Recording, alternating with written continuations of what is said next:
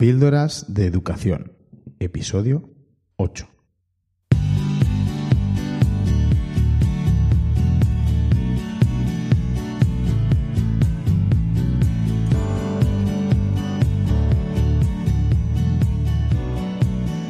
Bienvenidos a Píldoras de Educación, un podcast para maestros. Aquí compartiremos encapsuladas en formato audio las claves sobre la innovación, cambio educativo y la actualidad en la educación soy David Santos, maestro, coordinador TIC y director de un colegio público de infantil y primaria. Mi intención es que mejoremos juntos nuestra práctica educativa un poquito cada día. ¿Me acompañas?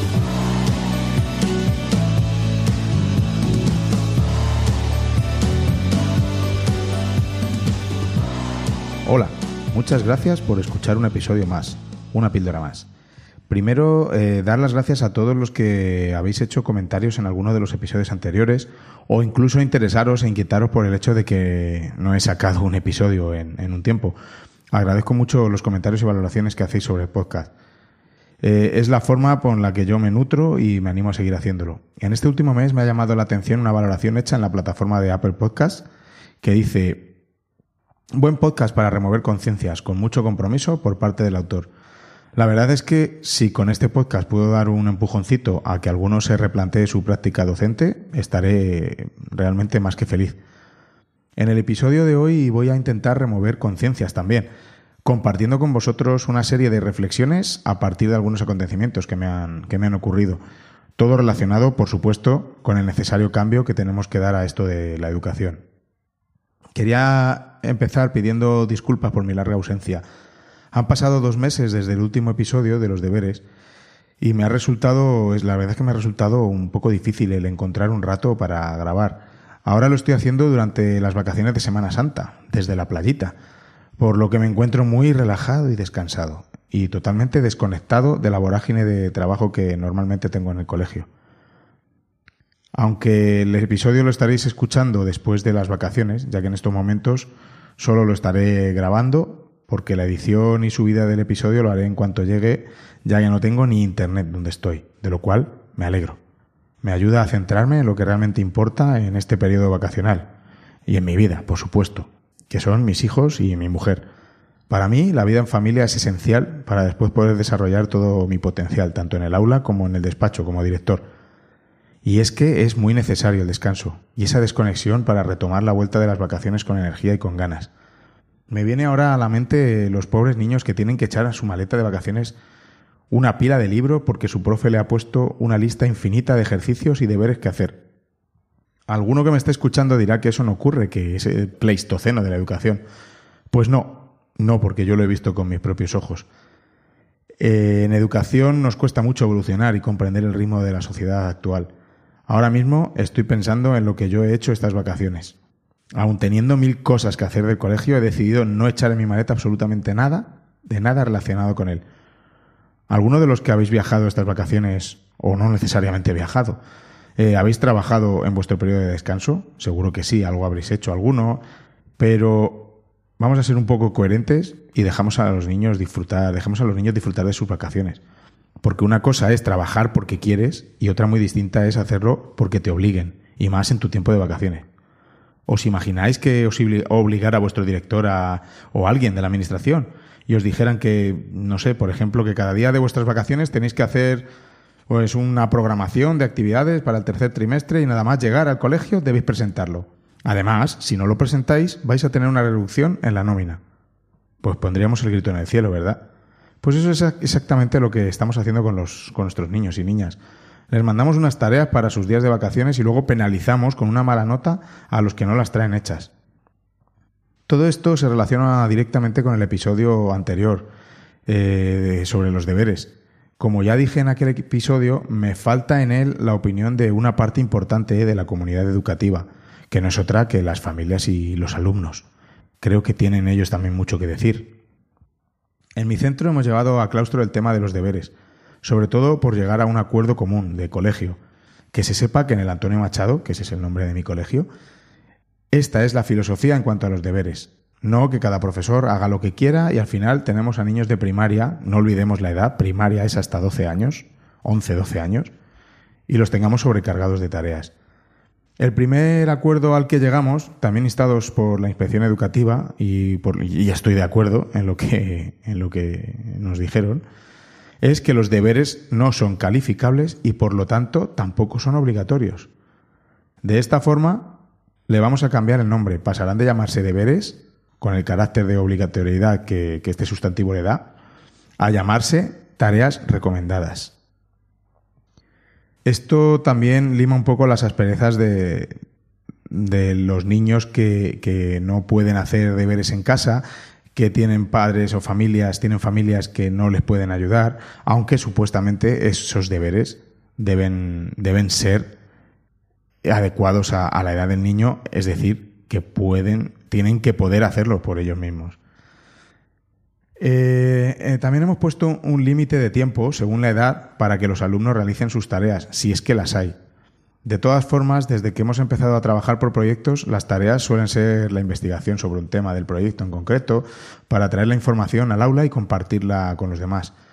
Normalmente los niños con este tipo de tareas están muy motivados y quieren realizar esta actividad, ya que ya se ha realizado previamente en el aula unas actividades y de componente eh, altamente motivacional. Por ello, un dato importante a la hora de tratar que los alumnos hagan algo fuera del horario escolar, insisto, si es que hay que hacer algo, es la motivación en la misma tarea. Además, también hemos contemplado espacios y tiempos para que las investigaciones de los proyectos se puedan realizar mientras el niño se encuentra en el colegio. Otra cosa que hemos hecho ha sido pasar una encuesta a las familias para ver cuál es su opinión en cuanto a los deberes. Eh, realmente interesante. Eh, podéis, podéis probar en vuestro centro y salen cosas interesantes. No, por favor, no obviemos la, la opinión de las familias. Tienen mucho que decir al respecto. Teniendo todo esto en cuenta, vamos a elaborar un documento de lo que son los deberes en mi colegio. Y ojo que sigo diciendo que no me gusta la palabra deberes, que van a ser tareas recomendadas, si es que existe algún tipo de tarea. De todas formas, como en todo, lo que tiene que entrar aquí en juego es el sentido común y pensar que son niños, en nuestro caso de infantil y primaria. Me encantaría tener la opinión de las familias, como he dicho, en un futuro podcast y, por supuesto, la vuestra, de los que estáis escuchando.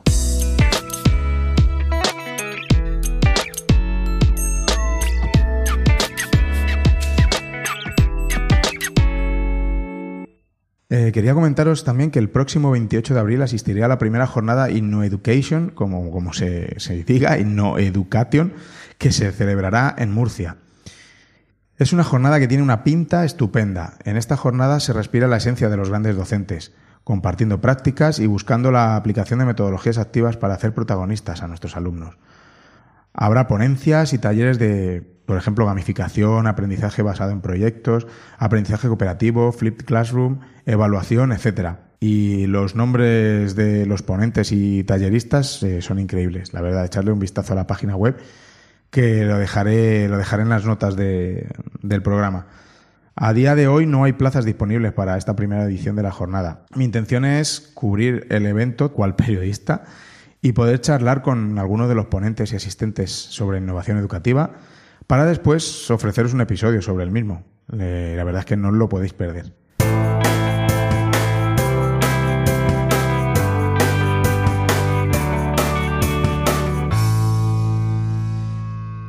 Bien, pues vamos ahora con mi reflexión, a partir de la jornada de puertas abiertas que tuvimos el, el mes pasado en mi centro. Vamos a ponerle un poco en contexto. Eh, este es el cuarto año que estoy al frente de, la dirección del, centro, en el que llevo trabajando 12 años ya. Entré en educación infantil, luego pasé a, a primaria en inglés, dando las asignaturas eh, bilingües, ya que somos cole bilingüe. Y como he dicho, desde hace cuatro cursos estoy, estoy de director. Cuando entramos en el nuevo equipo directivo teníamos muy claro lo que queríamos lograr. Había tres puntos clave en el proyecto de dirección. El primero era afrontar un cambio metodológico, apostando por metodologías activas y por que los alumnos sean los protagonistas de su propio aprendizaje. El segundo punto importante del proyecto de dirección era revitalizar el uso de las nuevas tecnologías y desarrollo de la competencia digital, tanto de alumnos como de docentes. Y un tercer punto era eh, la apertura de puertas a las familias, conseguir que participen más en la, en la vida escolar, involucrándoles en el día a día de, del centro. Eh, bueno, había más, más, puntos, pero estos eran los tres pilares del proyecto. Este proyecto se presentó al claustro, como no podía ser de otra manera, y se hizo una votación para ver si se estaba de acuerdo con estos tres puntos clave para los próximos años en el colegio. Porque, por supuesto, mm, si presento mi proyecto de dirección y el 90% del claustro no está de acuerdo, cojo mis bártulos y me voy, me voy a otro sitio, porque está claro que, no puedes hacer nada con, con el claustro en contra. Pero el resultado de la votación fue 100% profesores a favor. 100%. O sea, por supuesto, me sentí muy feliz de que se pensara de esta manera. Pero claro, luego no iba a ser todo tan fácil. Porque si os digo la verdad, aquí en confianza, no todos los que votaron a favor han predicado mm, con su voto. Y bueno, pues no se han subido al carro del cambio. Pero bueno, ese es otro, otro tema. Lo que iba a contar ahora es que durante estos cuatro años, bueno, no llega a cuatro porque estamos en el cuarto, hemos ido haciendo un trabajo duro, bastante duro, y poco a poco estamos consiguiendo cambiar la metodología. Hace poco tuvimos la jornada de puertas abiertas en el colegio, en la que se mantiene una reunión con las familias que están interesadas en, ver el centro para matricular a sus hijos de cara al curso siguiente. Eh, este año es el que más gente ha venido, de los cuatro al menos que yo llevo en la dirección, y todos venían interesados en cómo trabajamos por proyectos. Las llamadas que hemos tenido de otras familias que no podían venir a la reunión y querían ver el colegio y querían una cita con el director, iban por el mismo camino. Además de decir que les habían hablado muy bien del colegio y, bueno, pues querían verlo. Yo la verdad es que me he sentido muy, muy feliz, muy orgulloso de que se diga, de que se diga eso, la verdad, porque ya estamos un poco cansados de que se oigan otras cosas y otras mentiras y falacias que se, que, se corren. Y, y bueno, pues eso, pues es muy feliz. Luego no sé lo que ocurrirá en el periodo de admisión de alumnos, pero es el primer curso que los padres preguntan por los proyectos y que han escuchado cosas buenas de nosotros. Todavía nos queda muchísimo camino por recorrer. Esto no ha hecho más que empezar. Pero esos detalles hacen que, que, nos vengamos arriba y sigamos apostando por lo que estamos convencidos que es mejor para nuestros alumnos que no es otra cosa que la búsqueda de metodologías activas. Pero como he comentado antes, no todo está siendo un camino de rosas, por supuesto. Eh, también hay profesores que no comulgan con este tipo de metodologías. Pero lo peor no, no son los que no están de acuerdo, sino los que no están de acuerdo y encima ponen trabas para que el colegio mm, no consiga sus objetivos. El colegio es como un carro del que todos vamos tirando. Vamos todos en una dirección. Yo les pido a los profes que si no se sienten con fuerzas para tirar del carro, que acompañen al carro caminando al lado del carro y que se suban cuando estén listos. Lo que no quiero es que no solo no ayuden con el carro, sino que se pongan en medio para que el carro no avance.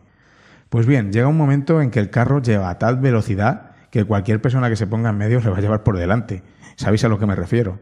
Y el carro del cambio está empezando a tomar velocidad, está empezando a rodar y va a llegar a una cuesta abajo en cualquier momento. Y esto que se está oyendo fuera del cole es el fruto del duro trabajo que están haciendo los profes en, mi colegio, que se han subido al carro de la innovación. Luego requiere también un pequeño trabajo de promoción y saber venderlo. La escuela pública hasta hace unos años no se ha sentido en la necesidad de, de venderse, pero hoy en día, con la proliferación de, de las redes sociales, las tecnologías, es muy fácil enseñar lo que se está haciendo el ser transparentes, para que toda la comunidad educativa vea lo que ocurre dentro de las vallas del centro. Este tema de venderse y etcétera, los, los colegios públicos, me lo guardo para un episodio porque yo sé que mi amigo Rafael Roselló, director de otro colegio público, eh, también le encantaría hablar sobre el tema. Sé que le motiva especialmente, ¿verdad, Rafa? En muchos colegios y centros educativos hay profesores aislados, haciendo cosas maravillosas y teniendo un gran impacto en sus alumnos. Pero estos francotiradores, como yo les llamo, están solos y el impacto en sus alumnos al final no es tan duradero, como si todo el centro fuera en la misma línea. No es lo mismo, por ejemplo, coger un grupo de alumnos durante dos cursos, hacer con ellos aprendizaje cooperativo, proyectos, hacerles protagonistas de su aprendizaje para que luego los coja otro profesor en el curso siguiente y no solo no trabaje de esa forma, sino que además les aburra, les corte su creatividad de cuajo y haga que el aprendizaje se dé en una sola dirección con una simple exposición de contenidos de manera tradicional. Por supuesto va a tener mucho más calado si todo el centro va unido, todos en una misma dirección. Todos los años que el niño pase en el centro sean sobre metodologías activas, aprendizaje cooperativo y un, y un largo etcétera que podemos incluir aquí. Pues eso es lo que estamos intentando en, el, en mi colegio. Pero como dije antes, no es nada fácil lidiar con los que están acomodados en sus métodos tradicionales. Si os ponéis a pensarlo, es lo más fácil. Seguir el libro de texto como si fuera algo sagrado, plantar el trasero en la silla del profesor y apenas tener que planificar. Pero ¿qué planificación se va a hacer si simplemente dividir el número de temas en los tres trimestres y luego hacer una un copia y pega de la programación que te da la editorial? Lo difícil es salir de nuestra zona de confort y rebanarte los sesos con estrategias para que los alumnos estén motivados, que tengan ellos el mando, desarrollar sus competencias y no meterles contenidos como si no hubiera un mañana. Eso es lo difícil, pero a la vez es lo más gratificante. Mm, yo no sé qué haría con mi conciencia si simplemente estuviera aburriendo a, mis alumnos. Es que no van a recordar, no recuerdan nada de lo que se expone. Nada. ¿Quién de los que estáis escuchando recordáis vuestro primer beso? Todos recordamos nuestro primer beso. Pero, sin embargo, vamos a intentar recordar lo que comisteis, por ejemplo, el martes de la semana pasada. Probablemente no te acuerdas, o si te acuerdas es porque fue un día en el que comiste algo especial, o porque justo ese día saliste fuera por lo que sea, o es una fecha especial y, recordamos, pero como algo tan cercano en el tiempo como es la comida de la semana pasada, no nos acordamos, pero sí nos acordamos de nuestro primer beso. Evidentemente, el impacto que tiene sobre nosotros las vivencias. Hagamos en los colegios que estas vivencias sean duraderas y los aprendizajes perduren y sean significativos. Estamos hablando de metodologías que están basadas en estudios científicos, probadas, que funcionan. Solo tienes que probarlo durante algún tiempo, leer y formarte un poco sobre ellas, sobre neurociencia, cómo trabaja el cerebro, todo esto nos enseña mucho. Realmente estoy muy contento con el camino por el que está yendo el colegio, pero ahora voy a tomarme un minuto para ser un poco crítico con estos profesores que no se suben a este carro del cambio. Es muy respetable que cada uno tenga sus razones, lo que no puedo aguantar es que se disfrace y se maquille con excusas. Algún profesor durante estos cuatro años de dirección me ha llegado a decir que les llevo a todos con la lengua fuera y agobiados. Primera cosa que no aguanto, hablar en plural. ¿eh? Nos, nos traes a todos con la lengua fuera, cuando hablar en plural cuando solo hablas por ti. Segundo, nunca, jamás, en mis cuatro años de dirección, he obligado a ningún profesor a hacer algo ni a introducir ninguna metodología en concreto en el aula, ni a probar esta tecnología, ni a la otra, nunca. Siempre se ha estado informando de hacia dónde va el colegio, en qué dirección queremos remar todos juntos, siempre intentados desde el ejemplo, desde la motivación, desde el apoyo de los que sí se está, lo están introduciendo, de ver las caras de esos profesores que lo están haciendo exhaustos, pero felices. Felices del trabajo bien hecho, de cómo están respondiendo sus alumnos. Es increíble. Además, la actitud es lo que realmente cuenta. O quieres cambiar tu forma de dar clase o no quieres. No hace falta que pasen cinco años para introducir alguna novedad en tu clase. El ejemplo está en algún profesor que ha llegado nuevo este año que nunca ha trabajado por proyectos. Pues bien, pues se han interesado, se han documentado, han empezado a dar pasitos en sus aulas y la verdad es que están haciendo un trabajo increíble. Y sin embargo luego hay algunos que llevan muchos años en el colegio y que son los que dicen que les agobio, eh, que ni siquiera han dado un pequeño paso en la dirección en, el que, en la que el centro va. Y que, como dije, votaron a favor del proyecto de dirección, que ahora es el proyecto educativo. Entonces, ¿para qué vale ese voto? Esto es una crítica no al que está de acuerdo con un tipo de metodología u otra, sino a los que, como dije, disfrazan con excusas su acomodación en un sistema tradicional obsoleto, a los que no cambian porque eso supone un esfuerzo adicional, a los que llevan dando las mismas clases toda su vida y aunque vean cambiar la sociedad, no son capaces, capaces de mover un dedo por cambiar una mínima cosa en su aula. Y ojo, que esto no está ligado ni a la edad ni a los años de experiencia. En mi colegio he visto de todo, desde gente muy joven, demasiado tradicional en su metodología, hasta, por ejemplo, una maestra que se va a jubilar este año y está aplicando el aprendizaje basado en proyectos y está apuntada hasta, el hasta la última formación que estamos haciendo sobre, sobre ello. Y por supuesto llevándolo a su aula. Pero para terminar esta sección me voy a quedar con los que sí tiran del carro. Los que están haciendo que esto realmente funcione. Los que están haciendo que sus alumnos adquieran habilidades del siglo XXI y no se queden anclados en siglos anteriores. Gracias a ellos, en mi centro y en muchos centros más, se está haciendo que veamos que otra educación es posible. Antes hice el símil del carro, pero bueno, hace mucho tiempo que no se vive una revolución educativa de tal magnitud, así que lo voy a comparar con una gran bola de nieve que va arrasando a su paso. Y mi opinión es que aquellos profesores y colegios, por supuesto, que no quieren evolucionar, se van a ir quedando poco a poco aislados.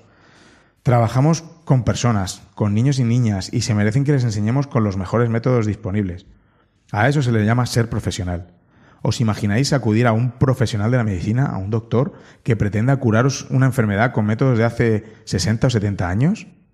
Pues eso es lo que estamos haciendo con la enseñanza tradicional. Métodos de 60, 70, 90 y 100 años, no podemos seguir haciendo lo mismo. Las cosas han cambiado. No es nada fácil el cambiar la metodología en un colegio, porque lo que se está intentando es que se cambie como centro, no profesores aislados en sus aulas, como dije antes. Personalmente me he llevado muchas noches sin dormir. Me he dejado tanto la piel por el colegio que en muchas ocasiones he descuidado mi vida personal. He descuidado a veces lo más importante para mí, que es mi familia. Y he dejado también de lado mi salud, porque antes, por ejemplo, hacía mucho deporte. Y ahora, cualquier hueco que tengo, siempre encuentro algo que hacer relacionado con el colegio. Por supuesto estoy intentando volver a mis viejos hábitos de salud y bienestar, porque me he dado cuenta que para dar lo mejor de mí por, por mi centro, necesito estar en las mejores condiciones de salud física y mental, y sobre todo de felicidad. Por ejemplo, jugar con mis hijos, salir a correr, disfrutar de los momentos con mi familia me hacen feliz. Y cuanto más feliz soy, más voy a rendir también en mi trabajo. Como alguna vez me ha comentado algún profesor, me dice David, no te quejes, es mucho más difícil estar en, tu aula queriendo innovar y cambiar de metodología, teniendo un equipo directivo que no apuesta por ello o te pone trabas porque no creen en dicha metodología. Pues es verdad. La verdad es que cada uno nos quejamos desde nuestra experiencia, desde nuestra posición, ¿no? Para terminar el episodio de forma positiva, quería agradecer a todos los docentes que están dejándose la piel, formándose y motivando a sus alumnos introduciendo metodologías activas en, las aulas. Estáis haciendo una gran labor y dejando una huella muy duradera en estos niños y niñas que os lo agradecerán en el futuro, cuando se vean con unas competencias desarrolladas que les va a permitir incorporarse a un mundo laboral que ahora desconocemos. Que se acordarán de vosotros por todo lo que están aprendiendo casi sin querer y porque, sobre todo, les habéis hecho felices en todo el proceso. Ahí está la clave. Otra vez, la felicidad. Sin emoción no hay aprendizaje. ¿Qué pensáis de mis reflexiones en torno al cambio que se está empezando a notar en mi colegio? ¿Estáis pasando por un proceso de cambio similar o sois de los que intentáis innovar y estáis solos? ¿Tenéis equipos directivos que apuestan por ello? ¿O están más cómodos sin cambiar nada? Me encantaría tener vuestras reflexiones al, respecto. Podéis encontrarme en Twitter como arroba davidsantos-a o podéis ir a píldorasdeeducación.com donde también podréis encontrar otras formas de contactar conmigo. Espero vuestros comentarios.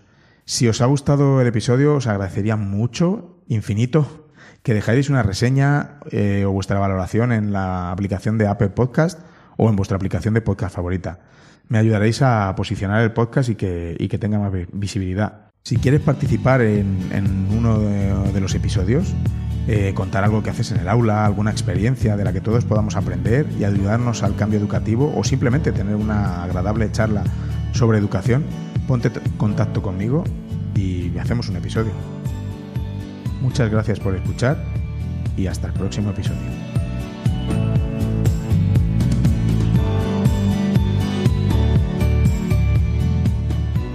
Y recordad, con vuestras píldoras podemos hacer que la educación goce de la mejor salud.